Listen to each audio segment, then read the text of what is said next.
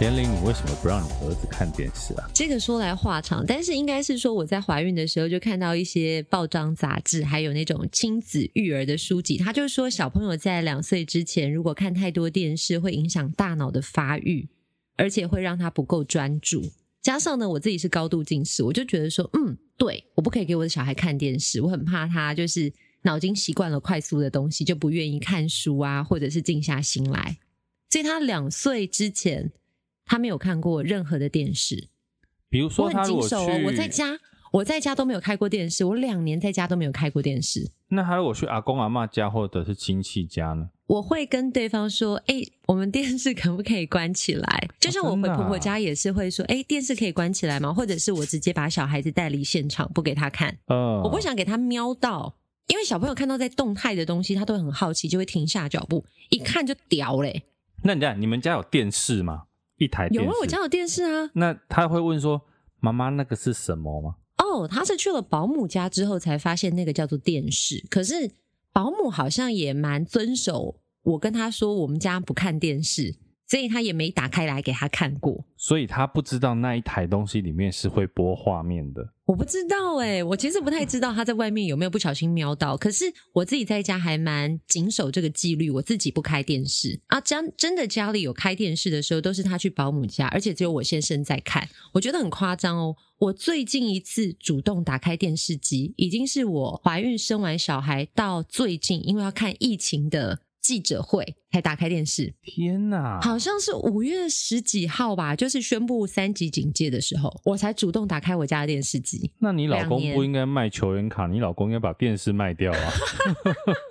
我跟你讲，我老公都是趁我不在家，或者是小朋友去保姆家的时候，立刻打开电视机看球赛、看剧。那平常那是他唯一的消遣。你儿子在家的时候，他就都不能看。对，他只会看手机。但最近我有解放了啦。对，满两岁之后，我听到一个朋友跟我说：“哎，你这样都不给他看电视，万一他有一天去别人家看到电视，发现这真的是一个好东西，他就会屌嘞，你会更难控制。所以你现在应该给他试点水温，让他知道说：哦，这个东西打开里面有这样的画面。可是你不要让他看太久，养成他一个规律，比如说固定的时间。”吸收知识就好了。那你现在给他看什么节目？幼幼台吗？呃，我都是给他看 YouTube 上面的影片，比如说像是巧虎啊，或者是幼幼台这种。哦，他终于开始认识巧虎了。哎，巧虎是他这两天才认识的哦。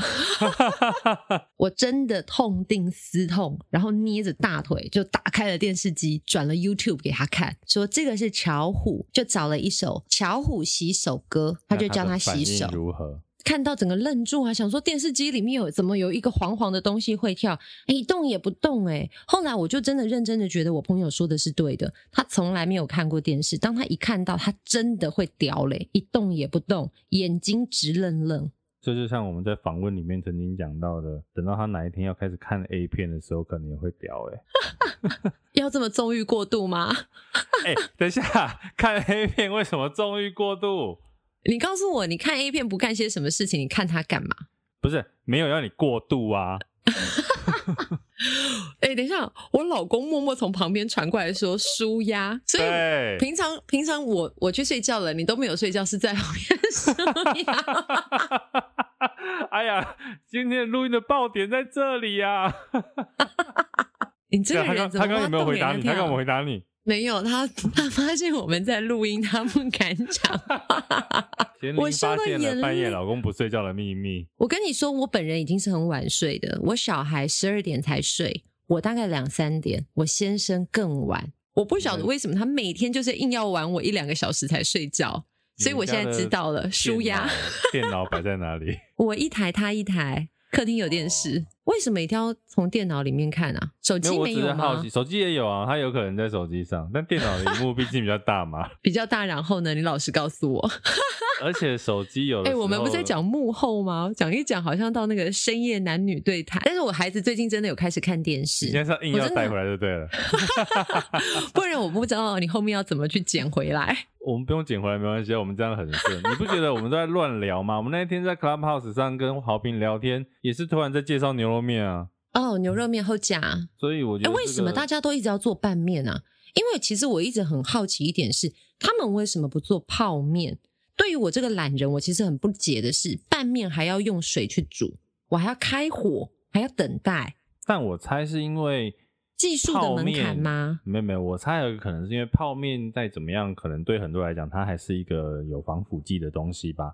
它的健康上的考量可能稍微高一点。可是不是现在很多泡面都是说他们不加防腐剂？一般我们最比……哎、哦欸，我老公在旁边默默说抗氧化剂。哎、欸，你很有研究哎，不单单是 A 片。你在关注波多野结衣是不是？哎、欸，我跟你讲，当时为什么我先生会跟波多野结衣拍照？好像是波多野结衣来到台湾拍电影，是不是？先帮大家解释一下是，是我可以讲吗？你老公可以啊是在他自己的 FB 上面。放了他跟波多野结衣的合照哦，就前几天啦，对，谢谢日本捐疫苗给我们，然后他就放了一张看起来应该有一点有几年了吧，他在他跟波多野结衣的合照，对，有几年了，因为那时候我的先生看起来还蛮瘦的，还蛮年轻的，殊不知现在就是很被疫情摧残的感觉。欸，那时候你们还没结婚吗？哎，那时候我们结婚了吗？不知道哎，我好像还没。那你后来看到照这张照片有什么样的感觉吗？其实我不知道他是谁。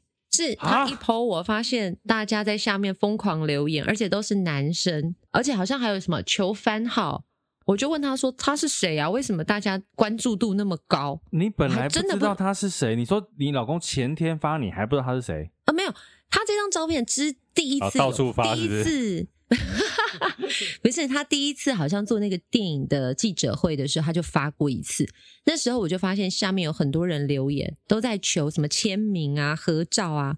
我想说他是谁啊？有那么红吗？他到底是谁？我就是还是搞不清楚状况。后来才知道，哦，原来是专业领域的朋友啊。那你对这个照片的合照有任何的不满吗？不会啊，为什么会？我觉得那很棒诶。你不觉得其实 AV 女优这个产业还蛮蛮慈善的吗？就是帮助很多人，就是你不觉得他们牺牲自己，也不是牺牲，可能他还乐在其中，就是让大家可以用不同的方式去疏解自己的需求。有不好吗？啊、我觉得他还蛮正向的啊，他就是个人选择啊、欸。我有跟你讲过我在日本秋叶原看过的成人百货吗？没有。我前几年好像二零一三了吧，很久以前我去日本，然后从秋叶原车站走出来，就有一整栋的成人百货。嗯、我从那个成人百货里面充分知道为什么日本是一个这么棒的国家。日本是一个这么棒的国家，棒在哪？那天你走进去之后给了什么感触？我跟你讲，我先形容一下那个百货在干嘛。走进去，嗯，而且你讲的是成人百货，哎，是用一栋吗？一整栋，一整栋，一整栋，好像四个四层楼还是五层楼？我不知道现在还在不在啊？因为我那时候二零一三年的时候去的。走进去，一楼就是全部都是卖 A 片的光碟，嗯，再来，好像二楼开始以上，每一层楼，就比如说二楼，它就是卖所有的情趣用品，然后。它三楼呢，它就是卖，比如说 cosplay 的衣服，嗯，然后里面还有一个小角落，就是 SM 专区，哇哦。然后呢，它在一楼的其中一个地方，它有两个像夹娃娃机的机台，可是里面呢，它就是放扭蛋，那个扭蛋呢，里面装的是什么？你知道吗？里面装的就是原味内裤。什么原味内裤？有听错吗？这个没有，它那个扭蛋里面就是原味内裤。重点是呢，它每一台夹娃娃机的外面玻璃上面，它还贴一个女生的照片。那因为我看不懂日文，但我猜下面写的东西就是现在里面这一批内裤是几月几号，照片上这个女生穿完来给你夹的，夹一次好像是一千块日币还多少，我忘记了。那我为什么说？我为什么说？对，我为什么说他们很厉害？就是。你从这一栋百货里面可以看到，就是这一个国家、这个民族啊，他们可以把这个产业发展的多淋漓尽致。他们做事真的很专注于细节。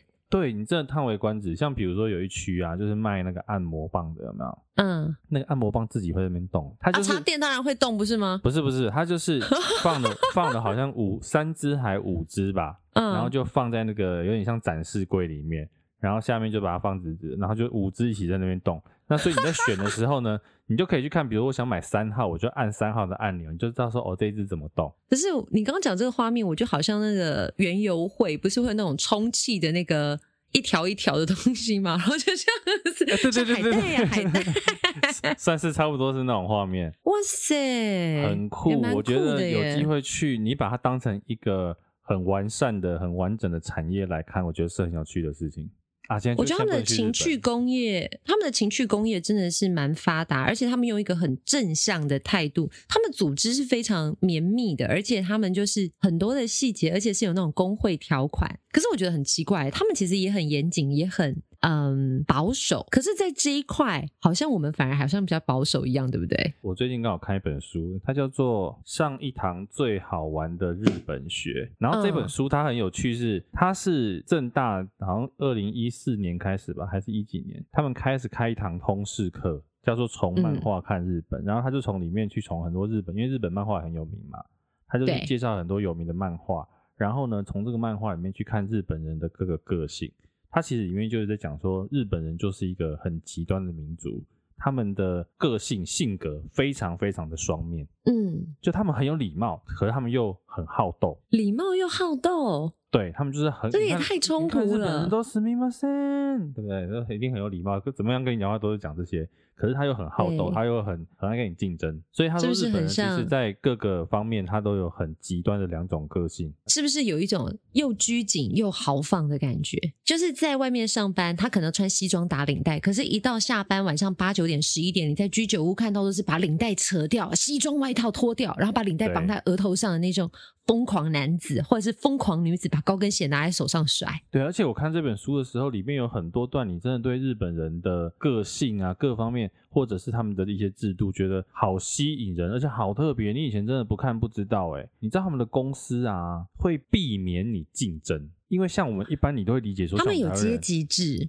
对，就是你你会觉得说，我们就是要竞争嘛，大家要彼此抢，要上位啊，上位什么的。可是他们的公司就是用那种资历、年纪来决定你的升迁。你说的这个我，我我有看过类似的新闻。他就是说，其实日本人通常都是一份工作直接做到退休，那他们的升迁都是因为年资累积上去的。对。可是现代的年轻人，他们觉得靠跳槽来换取职位的升迁，所以新世代的人觉得很痛苦，旧时代的人又觉得说，你们这些年轻人怎么不遵守我们的传统？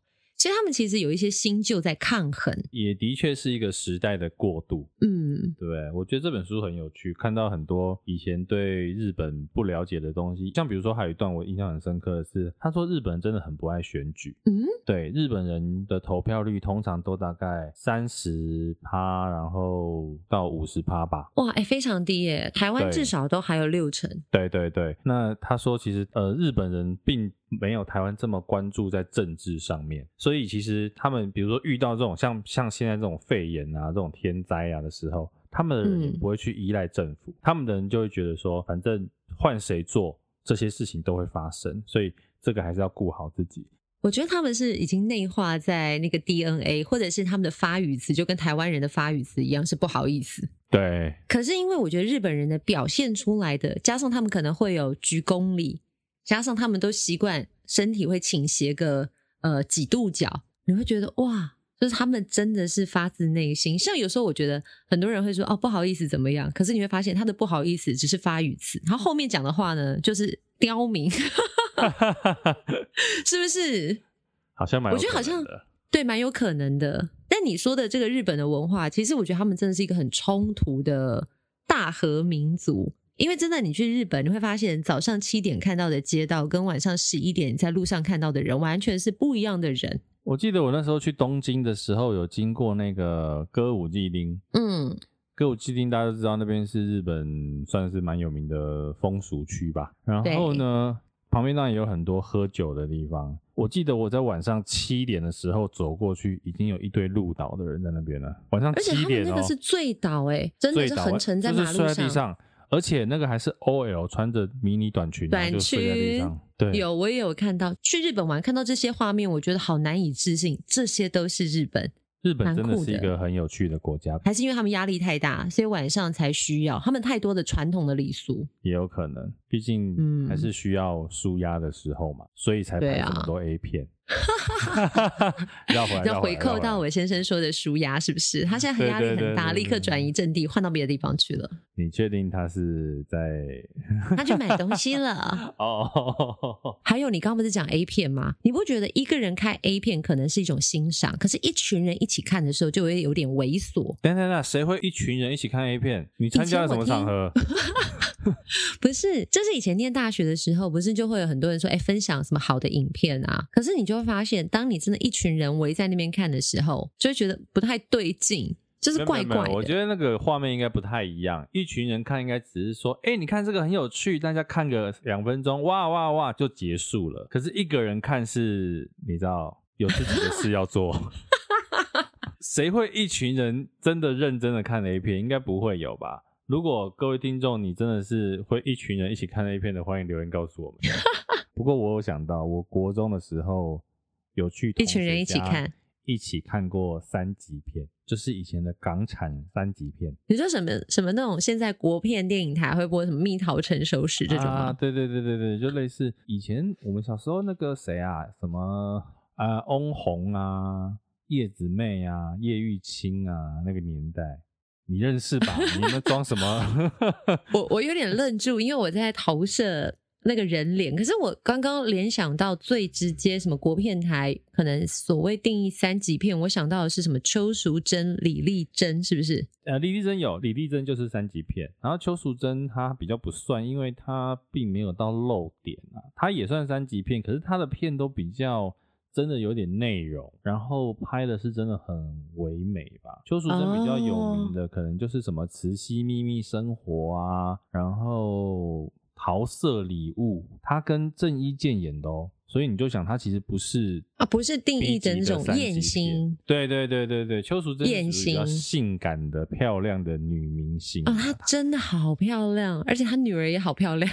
哎、欸，她是真的是我应该从小看到大，我觉得最漂亮的港星哎，女星里真的很漂亮。我后来其实觉得蝴蝶姐姐啊，长得跟她有点像，嗯、那个整个感觉。整形之前呢、啊，我跟你说，因为你刚刚提到了蝴蝶姐姐，我就想到我最近因为一直在看那个 YouTube 找那个小朋友可以唱的儿歌，我就看到蝴蝶姐姐之前还在悠悠台跳捏泥巴，嗯，那些年的她真的好清纯哦。对啊，我还是要觉得她以前真的长得比较好。我觉得可能你知道，有时候人会觉得不够满足自己的现况。可是没想到，一直可能有在精进的时候，就已经失去了它原本最纯粹的美。对，我这样有没有讲的很修饰？对啊，我是个我个人真的是比较喜欢以前的蝴蝶姐姐啦，就是以外貌来讲，嗯、所以都还不错啦。我希望她赶快回来，毕竟她消失娱乐圈好久了耶。嗯，你确定要聊这个吗？为什么？我觉得她可以回来啊，没有什么不好啊。不好回来啊，我我所谓的不好是没有那么容易。你不觉得这世界很不公平吗？我就知道男未婚，女未嫁，可是为什么男生可以默默的有一些动作，可是女生却跌入一个万劫不复？他也是人，他也要存活啊，他也要维生啊。对，为什么要因为他一时走错路，就封锁了他所有的可能呢？当然啦，我觉得的确，大家对男艺人跟女艺人的标准的确是蛮值得讨论的，因为也的确很奇怪。大家可以看到，男艺人其实很容易重新回到荧光幕前。可是相对的女艺人很难呢、欸啊。你看，像那时候谢忻的事件，其实真的是千夫所指。可是男生的确很快的就重拾好爸爸、好丈夫的形象，有新的回到原来的节目继续的。routine 的工作，可是女生沉潜了多久？到现在她回来，她还要靠自我解嘲，把自己的不堪拿来当笑话、当段子讲，才可以让大家觉得说：哦，你好像有点不一样了。因为你可以把这些过去你做的错事，再一直舔伤口，然后先给我们看，然后大家笑一笑，好像就原谅你了。可是其实我觉得要原谅的，呃，应该是说我们都没有资格说要不要原谅他，因为他没有对不起我们。他对不起的，可能严格说起来，只有对方的家庭跟成员。那个在法律关系上，其实你讲到这件事情，你因为刚刚讲到一段是自嘲这件事嘛，就是那个伯恩他们的狗屎写手。其实老实说，我对这个节目也有蛮大的感想，就是说艺人们在这样的节目上面，尤其是像谢忻，或者是像碰狗，就是真的曾经你有一个在个人演艺世界里面。非常非常重大的挫败的时候，把这样的东西放在 YouTube 上，变成一种变相的自嘲。因为老实说，他也不是自嘲，他念出来的是别人写给他的台词。那他看起来像自嘲，可是其实他也不是。那就会觉得说，老蒋，你边看的时候，你会觉得有点心痛，就是会觉得有点难过。对，就是说一个艺人他必须要去这样的节目上，把自己的疮疤揭开来给大家看。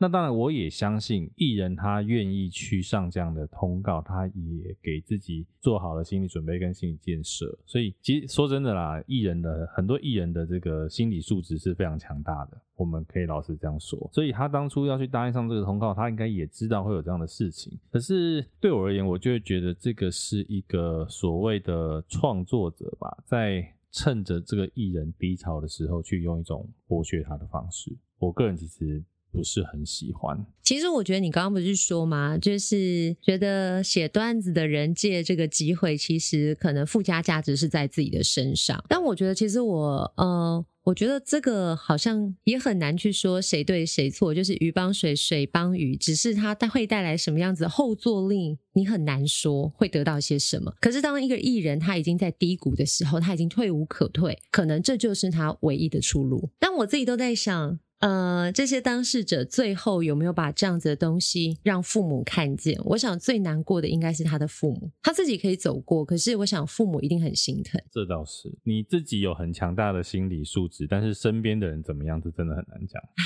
夜深人静，讲到这个就觉得有点难过，因为最近我其实也看到，呃，这些曾经有一些大家可能很关注新闻的艺人朋友，想要再重新可以回到这个舞台，他熟悉的舞台，可是大家就会一直拿他所做的错事去指责他，可是谁没有做过错事呢？对，贤玲讲完这一句话，又喝了一大口的啤酒，觉得有点哀伤哎、欸。我觉得我就是一个很，我觉得我好像蛮感情用事的，就是很情绪。可是我觉得做这一行的都这样哎、欸。就会沉浸到这个人的世界里面，想如果我是他，我希望别人怎么对我？如果我是他，我会不会很后悔我当时做了哪一些，导致我现在变成这样，好像陷入在一个万劫不复的地狱里面。但我真的有那么错吗？我有这么邪恶？我有这么坏吗？没有人愿意拉我一把。但我觉得很多人都会说：“那你就离开这个行业啊！你为什么一定要当明星呢？你不能做别的事吗？”这就是我在。呃，新闻下方常看见的留言，虽然我不是当事者，可是我看到的时候的确蛮难过的。这个哦，应该是说，身为外人，我觉得有有些事情你还是不要乱给意见的好。各种酸民们，嗯，因为那不是你的人生，你也不知道人家为什么想要坚持在这一条路上面。就像很多球员，比如说，呃，他可能旅日，可能旅美，可能他的表现没有那么好，很多酸民就会说，打那么烂，你就赶快回来呀。你就赶快回来，嗯、回来台湾打球啊！问题是，说真的，第一，我觉得重点是那个是人家的坚持跟他的梦想，他终于有一天可以去他想要打球的地方去打球了。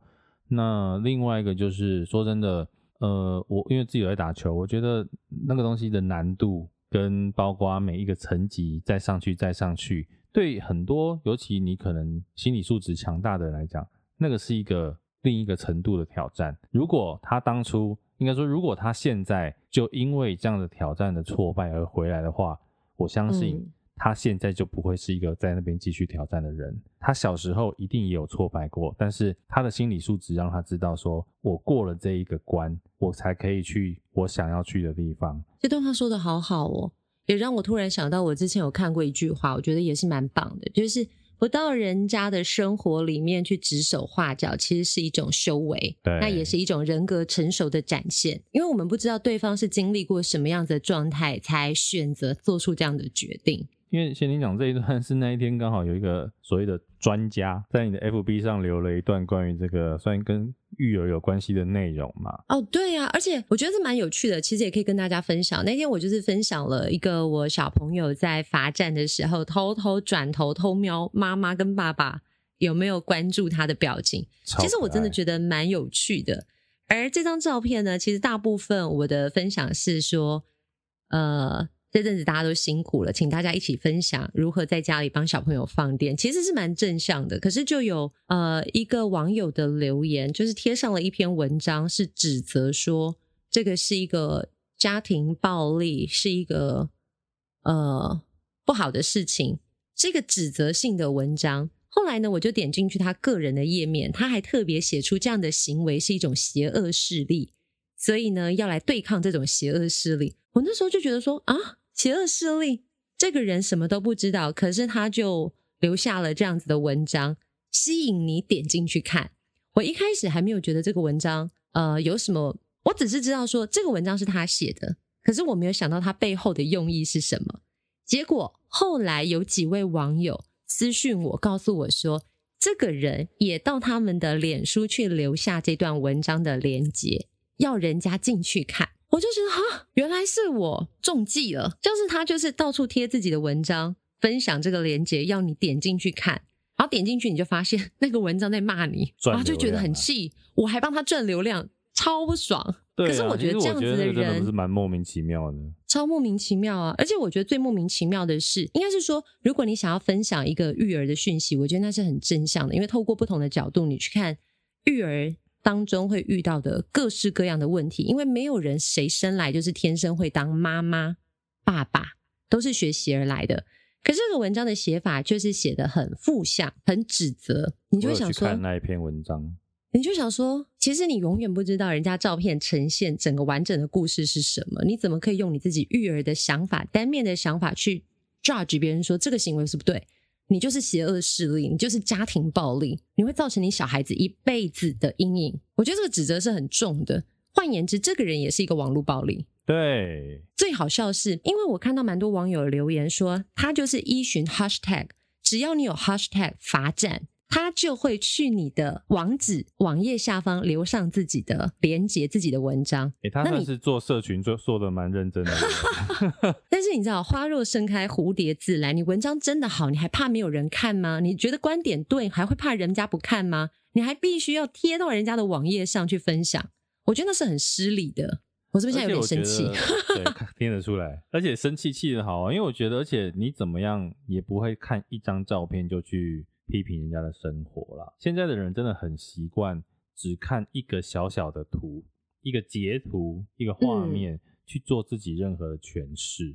我觉得这件事情其实蛮糟糕的。我今天刚好脸书也贴一篇文章，就是我看一个图，那个图呢是一个士兵背着一只驴子啊，然后在一个大草原里面走路，一个黑白的照片。那那个照片呢？它的诠释就是说，为什么士兵要背着驴子呢？不是因为他心疼或喜爱这只驴子，而是他们正身在地雷区，他不要让这些愚蠢的驴子乱跑而害死自己。嗯，我有看到这个文章，这张图跟这些字很有道理，对不对？而且其实我们也很认同，因为在这个时代，你不要让任何这个乱跑的驴子去影响你的生活。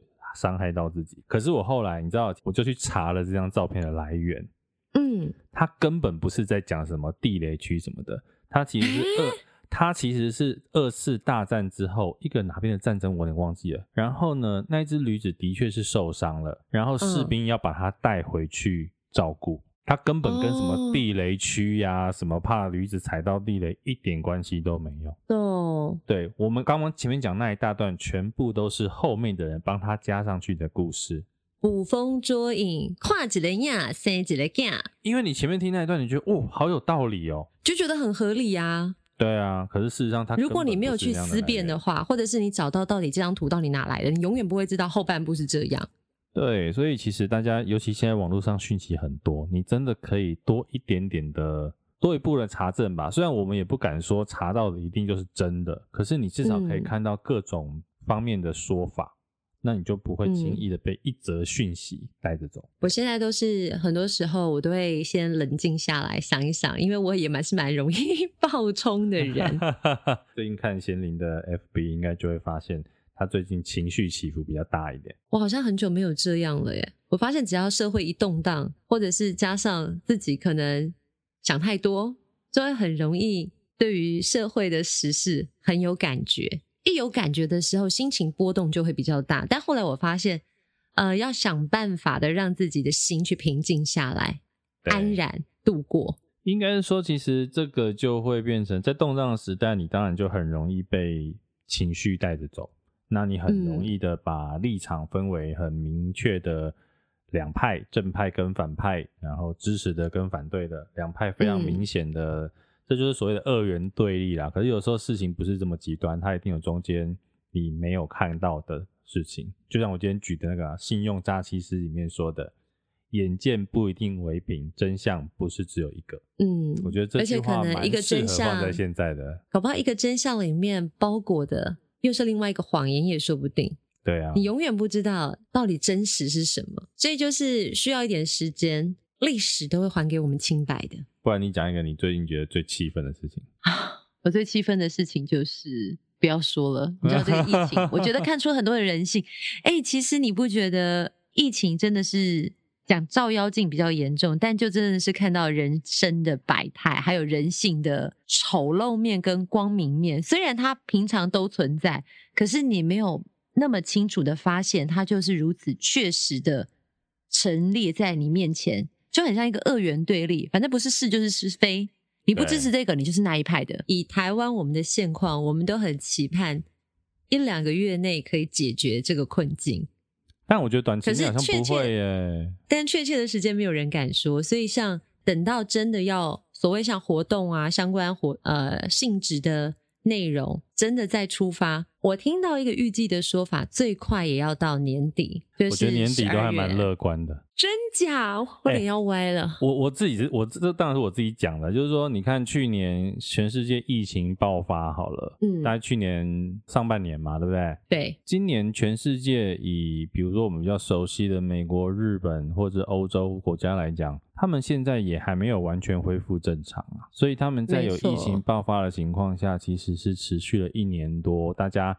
的疫苗普及率，你可能到五成六成就已经很高了。就是要群体免疫的话，至少少说要达到六成人都有疫苗。全世界目前好像有这样子的疫苗的状态，好像是不是只有以色列跟英国？美国好像快要跟上了，对不对？美国，对，你刚刚讲的没错，就是全世界现在好像普及率最高的是以色列。美国，我今天刚好看新闻，嗯，他们打疫苗打到要送乐透，欸，嗯。好像在科罗拉多还是哪个州啊？他们为了鼓励你出来打疫苗，就你打疫苗呢，就送你乐透的机会，有抽乐透的机会，然后头奖一百万美金。哇塞！因为可能美国人也是很多人不爱出来打疫苗的，所以他就必须有这种动力，然后或者什么打疫苗送球票啦，送那个球赛的入场券啊等等的。我认真说，因为像之前疫情刚爆发的时候，很多的美国人觉得说，这就是跟感冒一样啊，为什么这些人要讲到这么严重呢？而且加上他们的观念，可能觉得戴口罩的才是有问题的人，对，所以他们不愿意做预防，对，性的保护自己，结果才会一发不可收拾。所以有些人可能加上那种很传统的老美，就是真的是那种老白人，川普那一个，我讲了什么？就是像那种你知道，他的支持者就会觉得说。你们不要骗我们了。对，你看大家都好好的啊，这个疫情一定是假的，就像气候变迁一定是假的，都是你们的阴谋。对啊，但是其实它是实际在发生的事情啊。对，蛮可怕的。我觉得你讲到疫情这件事情，刚好我们今天录音这两天呢、啊，发生一件就是应该算是大家应该都知道的事情，就是那个好心肝这件事情。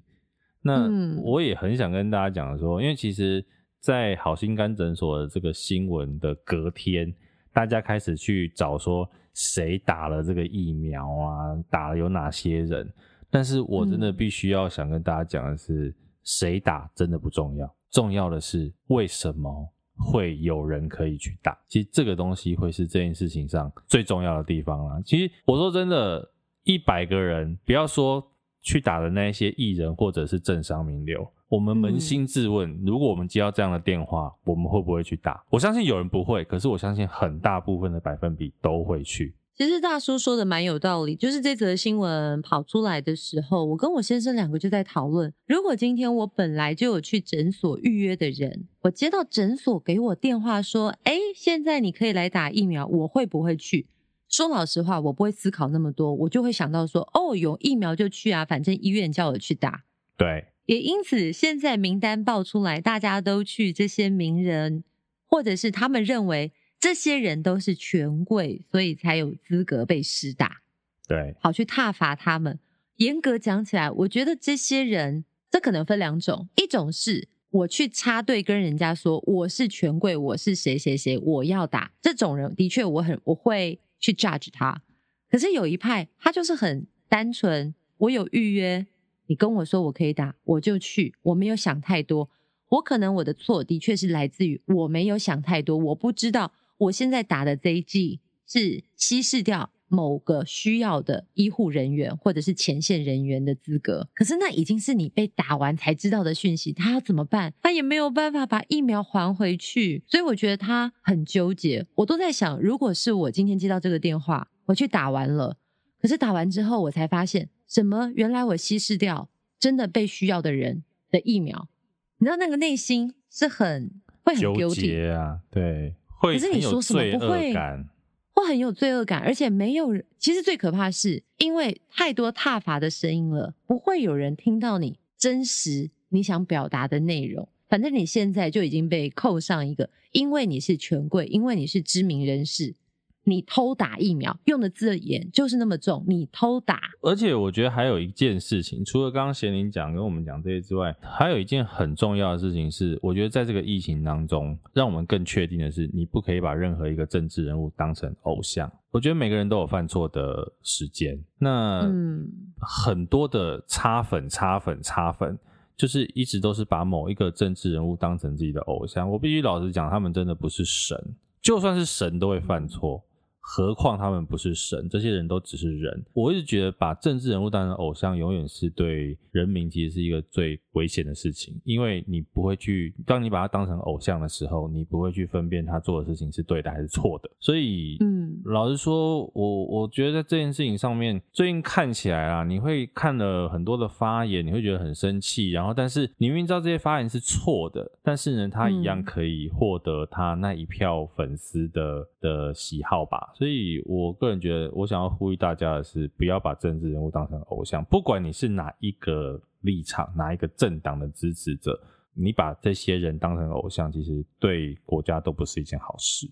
而且，另外一点可怕的是，你把那个人送上神坛之后，对他也不是一件好事。他可能很容易就被呃外界的光环，或者是他只听到单向的声音，就失去了思考跟判断力。就包括不管是。所谓台面上的人，或者是像我们自己，其实有时候我觉得人会陷入到一个盲点，就是因为我认为的是，所以我会去否定别人的非。啊，就是我会觉得我自己是对的，别人都是错的，我是好人，别人都是坏人，我是正义之士，那别人就是邪恶的部分，他很容易就是一刀切，就是两。两边两边了，对，这就是我们前面有讲到很多刚刚讲的二元对立嘛。其实这个世界上不是只有对跟错，嗯、不是只有我们会发现网络上常有一种言论，尤其在这种疫情当中，就是说，当你讲了某一个人的错误之后，他的支持者会跳出来说：“嗯、那你们那个人也怎样怎样怎样啊？”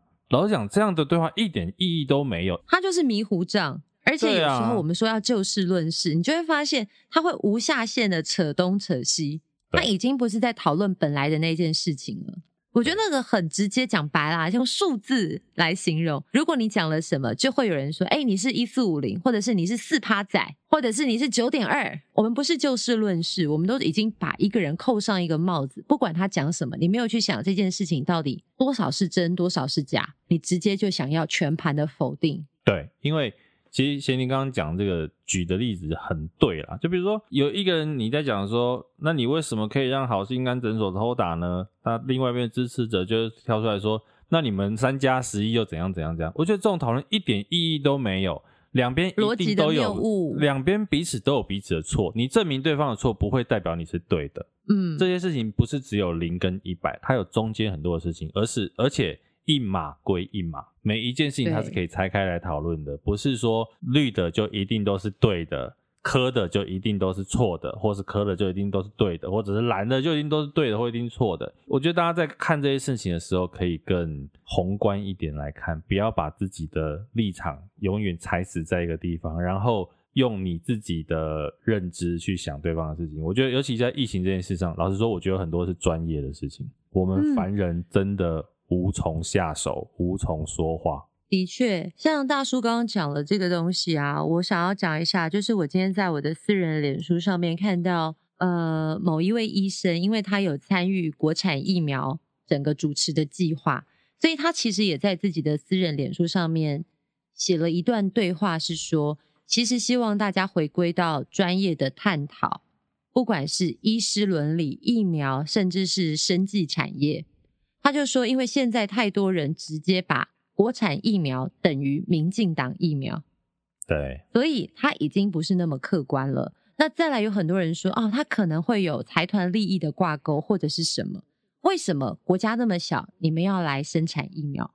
可是也有另外一个说法，很直接的告诉你，因为我们是小国，如果我们没有自己能力拥有自己的疫苗，真的疫情有任何突发变化的时候，我们是来不及应应的。就如同回归到最一开始，可能在讲口罩的时候，大家问口罩去进口就好了，为什么要自己国家队来生产？可是最后告诉你，还好我们有口罩国家队，所以在台湾的我们口罩是无虞的。很多的时候，可能当下我们没有办法看出为什么要砸那么多钱做这件事情。可是，的确，时间轴眼镜，没有人可以告诉你国产疫苗最后是不是对的。可是，还尚未产生结果的时候，我觉得大家可以耐心等候，因为不管你是哪一方的意见，相信大家还是希望为这个国家好，希望减缓这个疫情，解决这个疫情，不是我们想要攻击彼此。对，其实老实讲，我觉得。不管是哪一个政党或者是政治人物，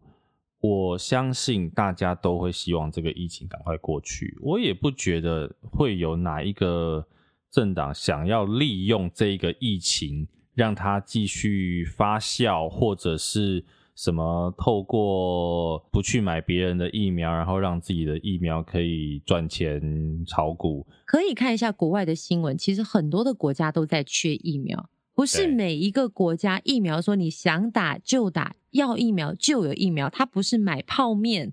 就如同日本，其实很多人也还没打疫苗。加拿大你说打的比例很高，可是还是有人没打。美国你说好像看起来有人觉得说，好像在超市也可以打，但是是因为超市有药局啊，它不是超市。给大家一个数据，我今天看到的，全世界的六十亿人口里面，目前打过疫苗的。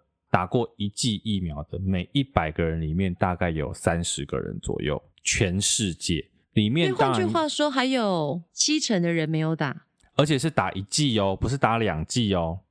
OK，也就是说，这一百个人里面，大概打打过三十剂，平均下来，里面当然包含了，比如说我们刚刚讲的英国、美国这一些。呃，打疫苗的比例比较高的、比较比较高的国家，嗯、所以像台湾啊、越南这些，老讲本来疫情就比较不严重的国家，相对起来，我们可能目前只有两趴、三趴、两 percent、三 percent 的人打过疫苗。可是我说真的啦，我觉得疫苗它本身，国际疫苗的问题，它本身就是一个政治问题。为什么美国那么多人打？美国世界强国、世界大国啊，它哪有差？他可以一喊喊几亿啊！我我自己啦，说实话，我也可以理解，在网络上很多人有焦虑、有担心，是因为在生命面前我们都很脆弱，所以难免会有一些情绪上的用词，会觉得你为什么不给我疫苗？如果疫苗那么容易取得，你为什么要挡？其实我觉得后来你都可以理解。只不过，真的再去查阅一些新闻资料，以及看一下各国的情形，我发现我们在台湾已经算是相对的平安跟幸福。那很多人可能会举例，以色列为什么施打比率已经这么高了？以色列也小小的啊，但以色列是用人民的隐私个资去换了辉瑞疫苗，就是你所有人打的资讯，这个就。你知道很在天秤的两端，但是说实话啦，如果今天告诉我，嗯、在生命面前你要选择危险，还是把自己各自泄露，这个我没有办法说谁对谁错，或者是就如同你说疫苗，我要不要选择？如果有一堆疫苗可以给你选，各品牌你要选哪一个？可能我们都会说，当然要有国际认证，保护力最高，或者是怎么样怎么样，这个是人性，我自己也是。可是现在疫情还无法掌控，跟没有一个定向的时候，有疫苗就赶快去打，这个是最佳的保命方法。我觉得当然有选择很好，因为我们也希望可以有选择。嗯、可是再话说回来，你没有选择的时候呢？你已经逃命逃到没有地方可以逃了，你还在选你要开 Toyota 还是要开 B N W 吗？所以呢，大家。有疫苗就去打，没有疫苗的时候呢，好好照顾自己。全世界现在都在缺疫苗，不要认为疫苗是一件叫货就可以来的东西。这这是真的，所以照顾好自己的健康，就是保护自己，也是保护家人，也是守护在前线的所有一线的工作者。好了，你看我们其实每次要收尾都收不了。哎呦，内心太澎湃了，怎么办？我，我最近有刻意压抑。我我们会不会在那个 podcast 的分类上面越来越跟我们的类别不像？怎么办？我们难以定义我们到底是哪个类别。我想说会有人检举，他根本不是这一类。哎、欸，我有看过那个有一个节目，就是也是我们在在我们这一类的，但是他可能内容聊得不太像，然后他就得到很多那个一星的评分。真的假的？对对对对，可能很多人觉得点进去被骗了，有没有？然后就得了很多一星的评分。这就是告诉我们偷鸡不着蚀把米。对啊，我觉得蛮有趣的。那个其实所有的网友、听众，很多人都是这样了。我觉得大家可能有一时的情绪，然后这件事情不符合你的需求、不符合你的想法的时候，你当然因为现在老实讲，你要表达自己情绪的方式很多，负评也好，一星各种。嗯或是酸言酸语都可以。换过来讲啊，如果你有支持的话，你有喜欢的话，你就好好的来支持我们也 OK 啦。我们也需要一些粉，我们需要。而且，哎，你有没有听过一个理论？就是说，如果你在网络上看到评论的时候，可能你要把坏的比例降低，好的比例提高，是因为通常好的大家不会来留言，可是坏的大家会很立即的发表自己的情绪。这个我觉得很、啊、这个很有趣、欸，诶。就因为我们往往都会只看到别人说我们自己不好的地方，当然不好的我们要检讨，我觉得这是绝对没问题。可是就像我之前呃听关晓雯跟秋叶他们就有在说，他们有时候看那个网友的留言就会觉得很伤心，觉得自己那么认真做了很多的节目，可是怎么负评那么残忍，或者是说骂人真的也没有在客气的。可是后来就如同你去看新闻，新闻下方的留言往往也都是负向的。很少是正向内容的。我举一个例子，假设你今天去一家店吃饭，嗯、一家餐厅吃饭，你觉得这家店很好吃的时候，你可能只会，比如说我在自己的脸书或者是 IG 拍照 po 文说，哎、欸，这家店很好吃。你不会想要去他的粉砖或他的 Google 评论上面留言，但是你一旦觉得它很不好吃，或者是服务很不 OK 的时候，我们就会想要去他的粉砖上干掉，你会想要去 Google 给他一星两星。我觉得这个是很奇怪的一个人性、欸，哎、嗯欸、但我自己说真的哦，我从来没有去别人的餐厅或者是粉砖留过什么一星跟负评，诶哎，我也没有啦，你不要这样讲，好像我从来没有、欸，诶因为这个就我我只是有时候在想，就是有时候是我自己情绪，因为我觉得感受性的东西是有时候是很一翻两瞪眼，可能你的情绪刚好在那个当下，跟对方的情绪刚好在那个当下，它不见得是真的服务不好，只是两个不好的东西刚好撞在一起。对，所以我通常都会再给，如果没有太糟糕，我会再给对方一次机会，或者是我想要厘清到底是什么问题。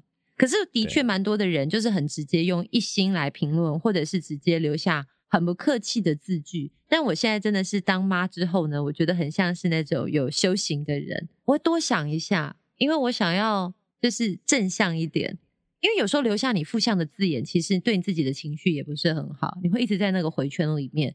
就如同有时候在网络上，你看到有一些人刻意故意来攻击你，你都会犹豫，我到底要不要回应他？以前的我真的是，你留下什么字句，我一定会回应你。可是我的回应，我自己都会觉得说，我到底是要跟他讲道理呢，还是想干嘛？我想争一个什么？我现在越来越会去思考这些。所以如果能够激得起我回应的时候，表示我的针插大腿插得不够深呐、啊。其实应该说，我们在 讲的个人一点，网络上的事件呢。虽然存在，但有时候你不要把你的时间浪费在一些没有意义的人身上。嗯，因为会想来跟你。但开店的人很需要注意这些啦。可是我觉得有些开店的人也真的蛮倒霉的，就是说你可能有一个小小的点不 OK 的时候，就会得到一些负评啊，或者是不好的留言。可是我觉得真的不要以一个留言去做以偏概全，除非他这个人真的从头到尾被从从头被骂到尾哦，那可能他真的很有问题。可是。如果餐厅这样，早就关门大吉了，你就也不用跟他说什么，他很快就会消失在你眼前。对，因为你有可能，可能我们看到的，有甚至是新闻的报道，都是你看到的只是新闻的一角，事件的一角，你没有看到全貌的时候，我们也常常看到很多人在呃骂完之后，然后隔两天风向大变，甚至整个事情的真相水落石出之后，你就发现从头到尾都骂错人，这也是有可能的啊。所以，有的时候不要在第一时间就去做很多的负评啊，或者是酸言酸语，因为很多事情呢，真的真相不是只有一个。真相不会是只有一个，而且很多的事情水很深，在你没有摸清楚之前，千万不要贸然的往下跳，有可能淹死的是自己，可能脸会被打得很肿。好了，其实这一集我们真的很特别哦，应该是我们两个开始录音之后，史上第一次完全没有任何来宾来打扰。我们禁止来宾加入我们的行列。对对对，就自己太爱讲了，不要给别人参加。就可以聊聊自己平常喜欢啊，或者是比较内心的想法。对啊，有其实如果说你对这一集的内容很喜欢，觉得说，哎，其实有时候听我们两个聊天也不错，因为我们两个聊天真的是天南地北啦，有的时候完全没有在管主题。这样是说我们很放飞，没有在管脚本怎么走。很多听众也不知道我们有脚本，没关系。没有啦。现在其实很多人都很聪明，他们会听节目就会想说：哦，为什么这时候你会问这个问题？一定是为了跟着脚本走。我后来有发现这么聪明的听众，哎，下次我们可以跟听众分享一下，我们的确有脚本没有错，但是我们两个、就是，但我们从来不照着，对，常常不照脚本。没有，我跟你讲，脚本这件事情，不要说我们自己，有的时候我们，比如说之前还会跟那个来宾，我们会丢访纲，对不对？嗯，然后有些来宾来呢，他们到现场，我就会说：“哎，你有看过访纲吗？有什么问题吗？”他们就直接跟你说：“嗯、哦，我没有看啊，反正我也知道你不会照访纲问。”很聪明，常上节目。可是那个就是让彼此心里有一个底，知道我们今天大概会怎么走、怎么聊，或者是你有特别看到哪一个题目，你觉得可以深入聊的，你想到一个什么特别的话题，它是可以让你稍微有点可以依循。对啦，不然真的天马行空，节目二十四小时都不够用哎。所以它为什么叫反纲？就它只是一个大纲，它不是问题集。好啦，所以呢，如果你喜欢今天这一集的内容呢，欢迎一样到 Apple Podcast 或者是我们的 FB 或者是我们的 IG 来留言，然后来告诉我们，然后也不要忘记订阅、关注、分享、五星评分都可以定起来。欢迎大家订起来。好的，那今天这一集呢，我们两位史上第一次的无来宾就到这边喽，谢谢大家，拜拜，拜拜。